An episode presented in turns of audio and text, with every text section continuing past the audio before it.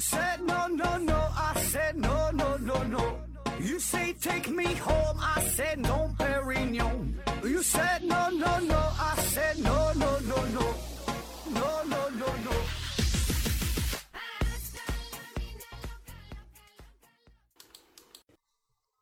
拼命探索，不计后果。欢迎您收听《思考盒子》，本节目由喜马拉雅平台独家播出。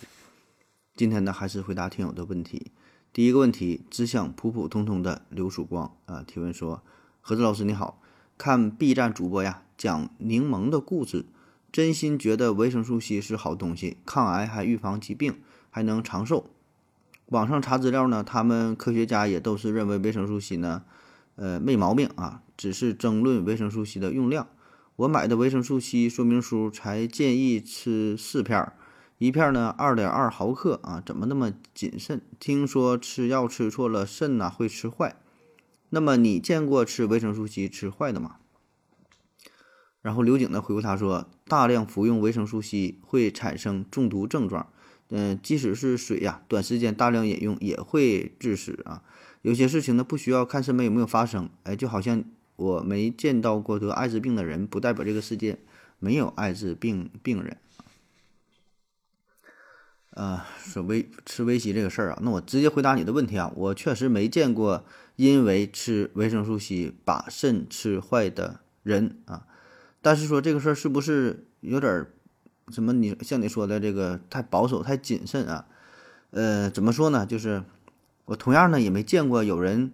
跳楼摔死的啊，也没亲眼见到过有人闯红灯被车撞死的，超速被车撞死的，酒后酒驾被撞死的，开车怎么地了，对吧？也没见过被电死的、被烧死的啊。我就这么跟你说吧，我从来没见过有人真正的在我就眼前死去，对吧？所以呢，并不能由此推导出，呃，上述这些危险的行为就不能死啊。所以呢，你说这个事儿是不是有点过于保守、过于谨慎啊？这个分什么事儿哈？您自己理解吧。你要是胆子足够大的话，啊，算了。下一个问题，只想普普通通的刘曙光提问说：呃，何子老师好啊。这个磁铁在加热的时候，呃，磁性呢会减弱或消失。那个南极、北极啊，有没有可能是因为最冷啊才磁性最强，或者是温度会影响到磁场？呃，金星太热了，没有磁场，乱转了都啊。有些行星说它质量很大，看起来呢也没多大啊，就说人家密度大，考虑到星星的温度了嘛。刘景回复他说，磁铁的两极啊是磁力最强的地方，呃，南北极磁力强不是因为温度，因为地球的磁场来源于地核。呃，他说这个温度和磁场这个关系。这个确实啊，这个温度呢会影响到，呃，磁铁这个磁力的大小的变化啊。通常呢，温度越高，磁性就越小。那当达到一定温度之后，这个磁性呢可能会消失啊。这个温度呢叫做居里温度啊。居里就是居里夫人那个居里啊。当然这里不是居里夫人哈，是居里丈夫哈，是居里夫人的丈夫研究的这个事儿啊。呃，可是你并不能反过来直接推导出说一个物体。呃，把它温度降低了，它就会产生磁性，或者说磁性就越强，对吧？就换句话说，一块木头它它没有磁性，就是没有磁性。你把它降到零下十度、零下二十度、零下一百度、零下二百度，它也不会产生磁场。呃，然后回答回答你的问题，说这个地球的南北极有没有可能是因为它最冷才磁性最强啊？首先，这个南北极确实比较冷哈。其次呢，就是南北极它这个位置是处于两极，对吧？嗯，所以呢，你你按你的说法呢，倒是有这种可能性，不能完全排除，对吧？但是呢，就是温度的变化，两极和赤道相比，它也差不了太多的温度，它也就是就能差到能差一百度啊，对吧？就是正负五十度左右呗，这么之间的变化。但是说真正这个说物体加热，磁体磁铁被加热，那都是给它点着了，加热了，对吧？加热到几百度啊，好几百度之后，它这个。磁性呢才会发生变化，所以呢，对于地球来说，你这么百十来度的温度是否会影响到磁场啊，或者是影响这么明显？我觉得呢，呃，这种可能性呢并不太大啊。下一个问题啊，何老师你好，网上呢看丁香医生一篇文章说，呃，造口人呃非常痛苦，有生理上的、心理上的，难道就没有其他的办法吗？比如人造的管子，或者是亲人，或者是移植肠子？呃，刚听你讲这干细胞，干细胞能不能弄个肠子？然后有人回复他说，目前的医疗技术还没做到啊，干细胞的技术也没有普及。嗯，说这个造口人呐，所谓的造口人就是，嗯，比如说有一些这个就是肠道肿瘤啊，直肠肿瘤什么，就就这种肠道肿瘤就没法排便嘛。呃，手术之后了，就是把这个把这个把这个肠子直接连在肚皮上，就造口啊，然后确实很很不方便，对吧？呃，对于生活很大影响，这生活质量呢会会严重的下降啊，这招口。那么说，既然说这个干细胞嘛，对吧？什么都能都都能形成，变成各种器官。哎，那怎么就不能弄根肠子啊？这个想法是很好啊，但是直接回答你的问题就是能不能这个事儿，呃，单纯从从能不能的角度回答，这个干细胞确实是能啊，它有很很很强大的这个功能。但问题是呢，现在这个事儿呢，呃，仍然还不成熟，呃，很多方面吧，很多问题没有解决啊，技术层面的，加上这个。这个资金呐，等等吧，就是说，这这个事儿在临床上现在还是完全没有推广开，哪怕是在实验室呢，也可能还是处于一个刚刚起步的阶段啊。但是说这干细胞未来保证是有很大的市场，也是未来一个发展大的方向啊。可是现在远远没有达到你随心所欲，就就就说缺什么零件就用这个干细胞培养一个器官，培养一个零件啊，给身体上这么换一下这样啊，这个差的太多了。下一个问题，小九峰提问说。呃，何总啊，你好，想问一个问题。都说呀，欧美人能歌善舞，呃，南美巴西人呢是能歌善舞，非洲人节奏感很好，能歌善舞，日韩，呃，朝鲜族能歌善舞，然后中国少数民族也能歌善舞，好像全世界除了汉族，其他各地方人都是能歌善舞，这样对吗？化水为冰回复说，京剧、豫剧、黄梅戏等不是吗？刘颖回复说，当然不是啊，汉族也有汉汉族也有汉族的歌舞表演。呃，看看宫廷剧你会收获很多。夜空闪烁，风儿吹过，说你家是哪个省？你去百度一下，没准啊，你家也能歌善舞。感觉这玩意儿就是一个形容词而已。说这个，咱有一个感觉哈，不管是中国、外国哈，除了汉族都能歌善舞。其实你可以看一下这组数据啊，就是在我国，就是所有的登记在册的这些舞蹈家里边，汉族呢是占据了多大绝大多数。呃，在所有的歌唱家里边。呃，汉族呢也是占据了绝大多数。OK 啊，咱用数据说话回答完毕。下一个问题，这一天天的提问说，为什么用过的枕头、手套、穿过的白衣服都会随着时间的流逝逐渐变黄？幸福的夏乐回复说，变黄可能是有点上火了呗啊。刘景回复他说，这个纤维的氧化啊，说这个白色的东西逐渐变黄啊，这个变黄，对这位朋友不说嘛，就是这个什么纤维啥被氧化了。呃，就经过阳光的照射呀，什么紫外线呐，加上什么潮湿啊等等吧，这些因素呗，导致了物质的氧化啊。那你可能说会说，那别的东西咋没变呢？对吧？就白色东西变吗？这个呢也不是啊。其实所有的东西它都会被氧化，跟它的颜色没有关系。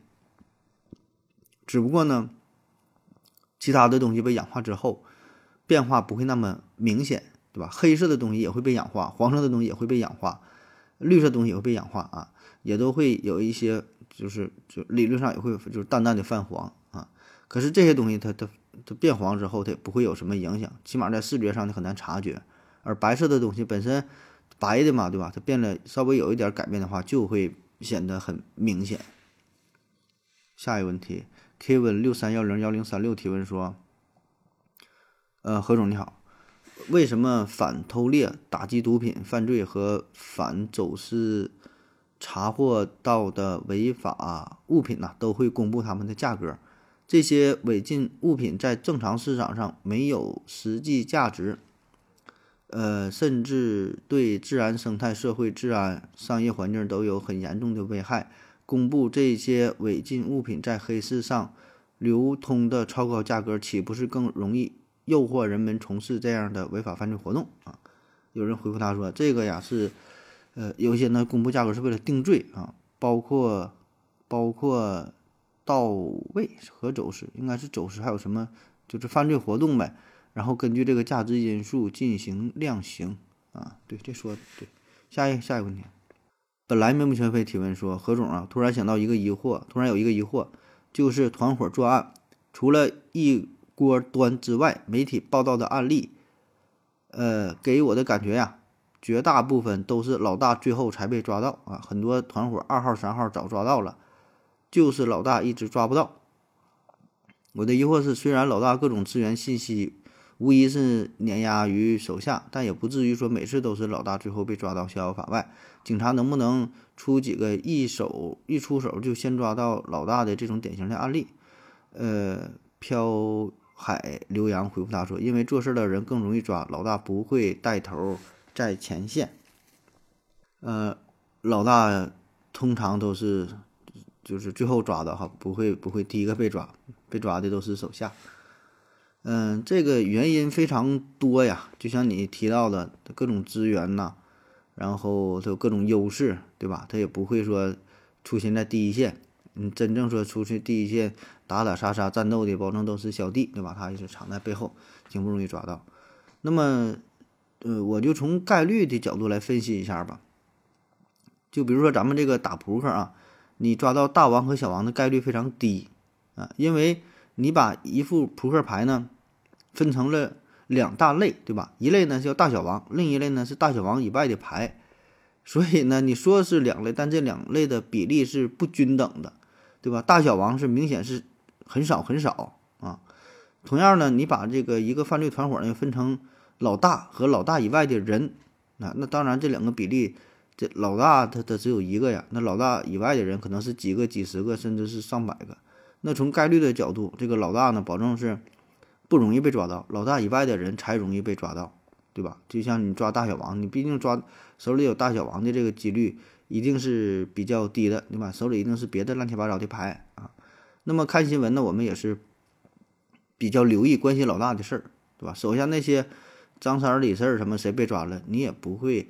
在意这些问题啊，所以说，如果说一个队伍当中有一个老大，有九十九个小弟，那么按照概率来说，那得有一百，得有一百个案子，对吧？就是被抓一百次，那么才能有一次老大先被抓到的案例。那其余那个九十九次，呃，就概率上来说吧，就先抓的都是小弟啊。所以你你这么一算的话，这老大后抓成是很正常的事儿。下一个问题，法号绝空提问说：“盒子老弟，在强子对撞机那期节目，你说你觉得最恐怖的是撞了那么久啊，啥也没发现。你这句话不太理解，能解释一下不？”呃，说这个强子强强制对撞机哈，欧洲的强制对撞机啊，你说这事儿我就有点忘了，我当时是在什么语境下说的啊？我就可能也就是随口一说，也也没有没有没有什么别的意思啊。呃，我就直直接回答你的问题嘛。你说强子对撞机撞了这么久，啥没撞出来，很恐怖。我现在感觉可能呢，就是因为科技被锁死了呗。就是我们人类现在通过人类现有的最牛逼的、最高端的手段，对吧？最牛逼的科学技术去探究大自然，然后研究这么长时间，仍然是没有答案，没有任何突破啊。那感觉人类就是走进了死胡同，没法继续。前行啊，所以呢，感觉就很恐怖嘛。下一个问题，这一天天地提问说，嗯，看到现在呀，有一些小国将这个比特币作为法定货币，如果比特币成为国际上大部分国家都认可的支付结算货币，美国的美元霸权是不是就没有了？刘景回复他说，理论上是这样的，任何一种货币被全世界作为结算货币，美国美元都会走下神。美元都会走下神坛，但是呢，比特币是有限货币，发行量啊是有限的，所以在实际运营当中呢，很难单独使用。有人回复说：“说的对啊，关键是大部分国家都认可这一点嘛，呃，就做不到。”说这个 美元比特币的关系，呃，单纯你这个问题吧，并不难回答啊。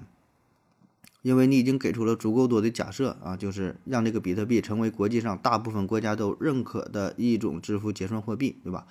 那如果这个前提成立的话，那结果自然就是美元的霸权地位，呃，会受到很大的威胁，甚至说它它消失了，对吧？那么比特币就成为了呃全世界公认的这种最重要的货币了，对吧？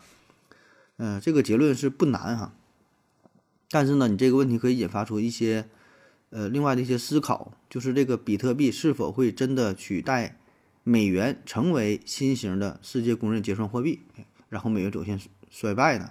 这个事儿会不会出现呢？如果出现，是什么时候出现呢？哎，这个问题我们可以想一想哈。那这分为两个方面，第一呢就是从美元的角度来说啊，一个呢就是从第二个就是从这个比特币的角度来说。那从美元的角度出发，呃，美元的衰败呀是一种必然啊。为啥说美元衰败是一种必然哈？咱不是唱衰美国，唱衰美元。这个一个一个国家的它的这个货币啊，是否能成为国际货币，背后最直接的原因就是这个国家的综合实力，对吧？那美国国家如果逐渐衰败的话，那么美元地位自然也是会随之下降。那美元为啥能成为现在最重要的国际公认的国际货币啊？支配国际经济社会这好几十年，你看从二战之后，它就成为这个世界公认这个这个结算货币，对吧？它与直接与黄黄金挂钩，别的国家呢再跟这个美元，嗯、这个挂钩，对吧？原因很简单，就是美国经济实力在那摆着呢，啊，一直是世界第一啊，也是唯一的这个超级大国，对吧？这个实力搁这摆着呢。那谁谁谁也比不了人家，确实如此。那么它的货币自然就会支配着整个世界的金融市场，这是毋庸置疑的。但是呢，我们呢也可以看得出来，近些年来美国的国力开始逐渐走下坡路虽然仍然是世界第一，但是跟呃过去那种绝对统治的地位相比，他自己跟自己比是开始走下坡路。那么在国际上的地位，呃，也不像原来。那么牢固，对吧？说绝对统治，哎，现在已经看来啊，它不是不是这样了。所以这样带来的结果就是，美元的经济地位，对吧？也是一路下滑。那么在未来某一天，美元被其他某种货币取代，我说呢，这是一种必然，对吧？那哪个国家崛起了，变得更加强强大了，那它的这种货币自然呢就会得到更多数国家的认可，成为国际。货币啊，这个国际结算货币，对吧？这就是大伙儿都公认的，取代美元的这个地位了。那另一方面呢，就是说这个比特币的事儿啊，说如果美元被取代的话，是不是呃比特币啊？这个呢还这个不一定啊。这事儿呢，因为比特币它并不是确切的某一国家的货币，对吧？你要说是美元、什么英英镑、什么什么日元、德国马克，对吧？这这没有这些，是欧元，对吧？这是一回事儿，但是你要说比特币呢，这个不太好说，对吧？因为比特币这个地位呢，它它它比较比较特殊啊，它并不是现在咱狭义上说的某个国家的货币，它是一种全新的货币的形式，是吧？这种虚拟的存在，是种网络上的。嗯，但是呢，我我也觉得这个比特币吧，这个应该是一种大的趋势啊，不管是你现在说觉得什么元宇宙啊，什么网络上的都是割韭菜呀。可是呢，这个互联网的发展，大伙儿有目共睹，对吧？这个到未来呢，这个仍然是一个很大的趋势。你你你也你也这个想躲你躲不开，啊，特别比特币价格一路上扬，最开始是用好几个买这么一一个披萨饼嘛，对吧？你现在都翻到几几万倍、几十万倍、几百万倍都不止了。然后。嗯，再加上吧，一些科技大佬虽然有一些炒作的成分啊，有什么新的割韭菜的手段是层出不穷，但是呢，不得不承认啊，这必然是互联网一个大的趋势，对吧？就是它一定会越来越影响到我们的生活，渗透渗透到我们的生活当中。所以呢，这种新型的网络上的虚拟货币必然会存在，会存在啊，成为一个大的潮流啊。啊，当然，话说回来，这个事儿是几年、几十年，甚至说几百年能够成型，这个不好说，对吧？只能说现在是确实是一个虚拟的概念的炒作，呃，但是说以后这个事儿一定会落地的啊，但中间会经过多少的挣扎呀，是怎么怎么变革呀，这咱就不知道了啊。起码在短短的几十年之内，我觉得有生之年我是看不到这个这个这个事儿的啊。但是未来吧，一定会有这么一种货币啊！当然那时候可能不叫比特币，叫别的一种什么网络的虚拟货币。这种全新的货币形式，呃，会统一整个世界的金融市场，包括这个网络网络市场啊。下一个问题，嗯，阿兰张 EQ 提问说：“何总，我又来了啊！非常感谢你回答了之前我那个关于高德地图比例尺是否有意义的问题。我后来想明白了啊，我原来以为啊自己观察的很仔细，其实呢还是不够仔细。我之前问为什么黑龙江移到海南比例尺不变啊，其实类似高德这样的软件用的其实确实是麦卡托投影啊，也没有什么黑科技，只不过是软件测量到你手指缩放的动作以后。”才会以屏幕水平中线纬度为基准刷新比例尺，也就是说，从海南平移到黑龙江，你稍微缩放一下，同样一百公里的比例尺就突然变长了，呃，适应屏幕中心的纬度啊，我算是想明白了，啊，这是一个听友的反馈啊，这个感谢对咱们节目的支持啊，虽然我说的你听懂了，但是你说的我也没太看懂，反正你你能懂了，我就很欣慰啊。下一个问题。矿山的男人提问说：“为啥停在屏幕旁边或屏幕上的苍蝇不会被屏幕播放的视频吓跑？”幸福的夏洛回复他说：“据说呀，在苍蝇的感知里，人的动作都非常慢。”刘景呢回复他说：“对苍蝇而言，屏幕过于广大，苍蝇只能感到很小一部分的像素点啊，会有色彩和明暗的变化，但这些变化呀，对苍蝇来说构不成威胁，所以苍蝇不会跑。所以苍蝇落在屏幕上，你怎么动鼠标啥的动弹，这个苍蝇不跑啊。”呃，主要呢有两方面的原因。第一呢，就是苍蝇的眼睛的组成啊，苍蝇的眼睛呢，它是也是复眼结构啊。呃，每个这个复眼上边呢，有多达六千多个小的眼睛所组成。哎，那么这个系统呢，非常强大，呃，可以呢带来接近三百六十度的全方位的视野，哎，看的很牛逼哈。所以咱平时打苍蝇都不好打，哎，那可问题是，它这个眼睛啊，感知的是啥呢？叫偏振光。啊，偏振光跟咱们直接看的大自然当中的这个这个这个这个可见光的效果呢不一样啊。它从自然光源当中获取的这个信号啊，就这些非偏振光的话呢，都是呃滤过加工之后的偏振光才能真正的进入到苍蝇的眼睛当中，它才能获取到。然后呢，依据这些偏振光的摄入方向来进行定位和导航。那么电脑屏幕上发出的这个光线呢，呃，已经是被加工过的偏振光，它跟这个自然光呢是不一样的。所以呢，屏幕发出的这个光，它有着特定的振动的方向。那么在到达苍蝇的眼睛之后，相当于经过了二次的加工。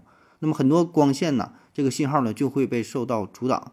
那么这个时候，咱们看这个电脑屏幕上感觉有很大的变化。那么对于使用复眼的苍蝇来说，这个变化可能是非常小，甚至是不存在的，因为它是可以理解为它是一个不同方向的信号啊。所以只有很狭窄的一个方向的信号，它才能获取到。所以这个变化是非常小。啊，所以呢，它它它会忽略掉，它会看不到的。而当你这个挥动苍蝇拍，你想打它的时候，这个是一个现实的这个就是三维的立体的这个这个信号嘛。那么这个偏振光呢，它会呃就感知的获取的信息呢是比较多的啊。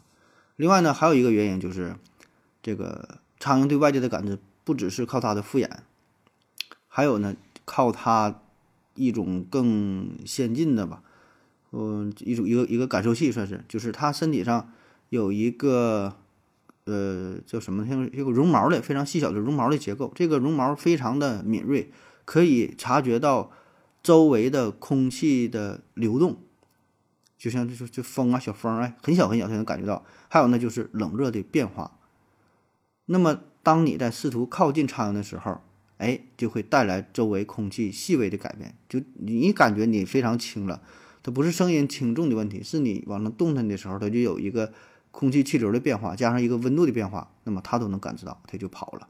所以呢，你在屏幕上你再怎么动啊，它第一它没没有这个温度的变化，第二呢没有空气的流动，对吧？再加上这个偏振光的效果，所以它的它感受不到这些东西啊，它就不躲了。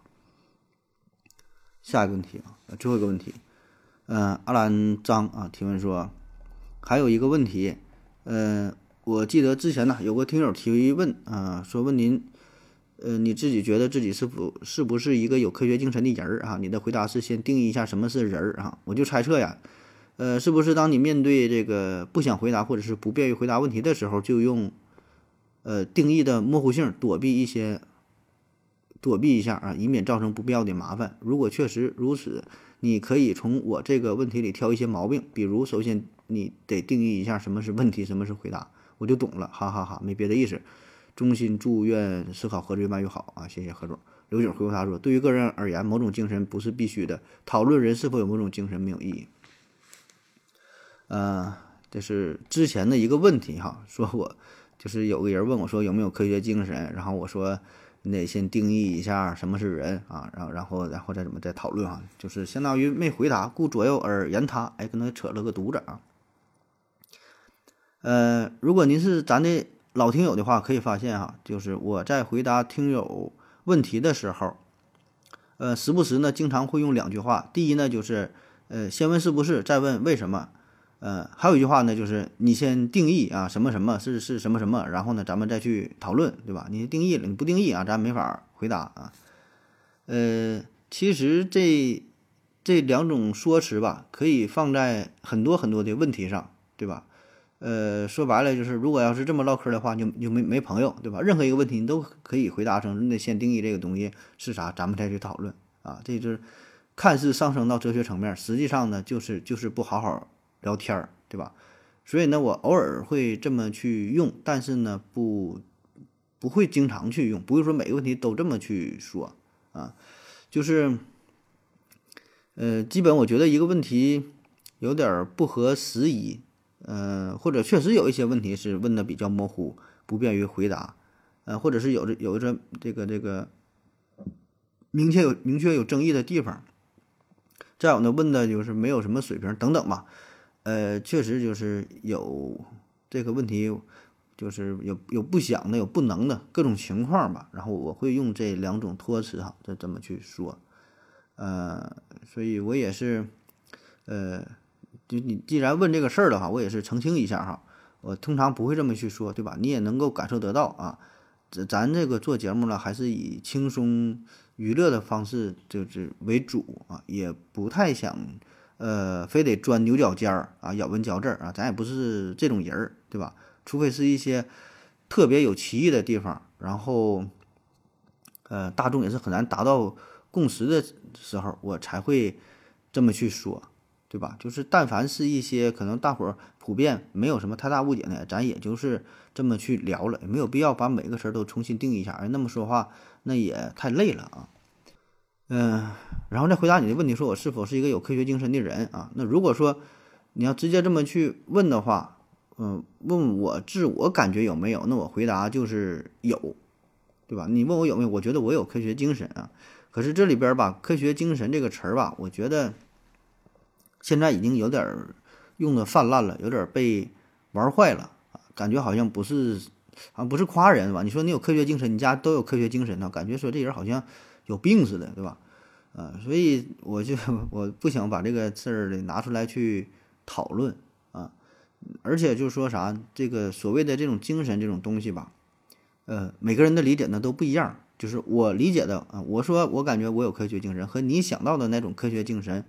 可能它不是一回事儿，啊，就像经常举的例子，有人问那个爱因斯坦说：“你是否相信有上帝？”爱因斯坦爱因斯坦说：“是我相信有上帝啊，但我相信的是斯宾诺莎的上帝，啊，所以呢，同样说的都是上帝，但说的呢根本它就不是一个上帝，一个呢是圣经当中的上帝啊，一个是斯宾诺莎的一个上帝，而这个斯宾诺莎的上帝，而斯宾诺莎呢，恰恰很多人把他当成是这个无神论者，对吧？是他根本就不相信上帝啊，所以呢，人家说的这个上帝和这个。教徒口中说的上帝是，它是两回事儿啊。当然了，我举这个例子绝不是想自比爱因斯坦啊。咱虽然不要脸，但也不至于这么不要脸。我只是想说，这个同样一个词语，呃，不同人的理解呢是完全不一样的，甚至是完全相反的意思。所以呢，你问就是别人，也不只是说你在我这里提问，对吧？就你跟别人聊天的时候也是如此。就这种定义的什么，就这种词儿，不像。你问一个人说的，你你你有没有奔驰车，对吧？你家里有没有劳斯莱斯？这个问题很好回答，我有就是有，没有就是没有，没有什么这个歧义。但是你问到你有没有科学精神，或者是说你你有没有什么就这种这种，呃，定义比较模糊的事儿，你问他有没有的时候，人家很难去回答，他只能从自身的自我的角度去给出一个答案。但是这个答案呢，跟你想问的可能是两码事儿，而且你得到这个答案之后，我觉得意义也。不大，对吧？我说我有科学精神和没有科学精神又能怎么地呢？对吧？所以我觉得这个问题，这本身这就不是一个特别好的问题吧，就是毫无意义。你问我有没有怎么地，问我怎么怎么地，那我能怎么怎么地，对吧？好了，今天节目就是这样，感谢各位收听，谢谢大家，再见。感谢您的聆听。如果您也想提问的话，请在喜马拉雅平台搜索“西西弗斯 FM”，在最新一期的节目下方留言即可。欢迎您的参与，我在这里等你哦。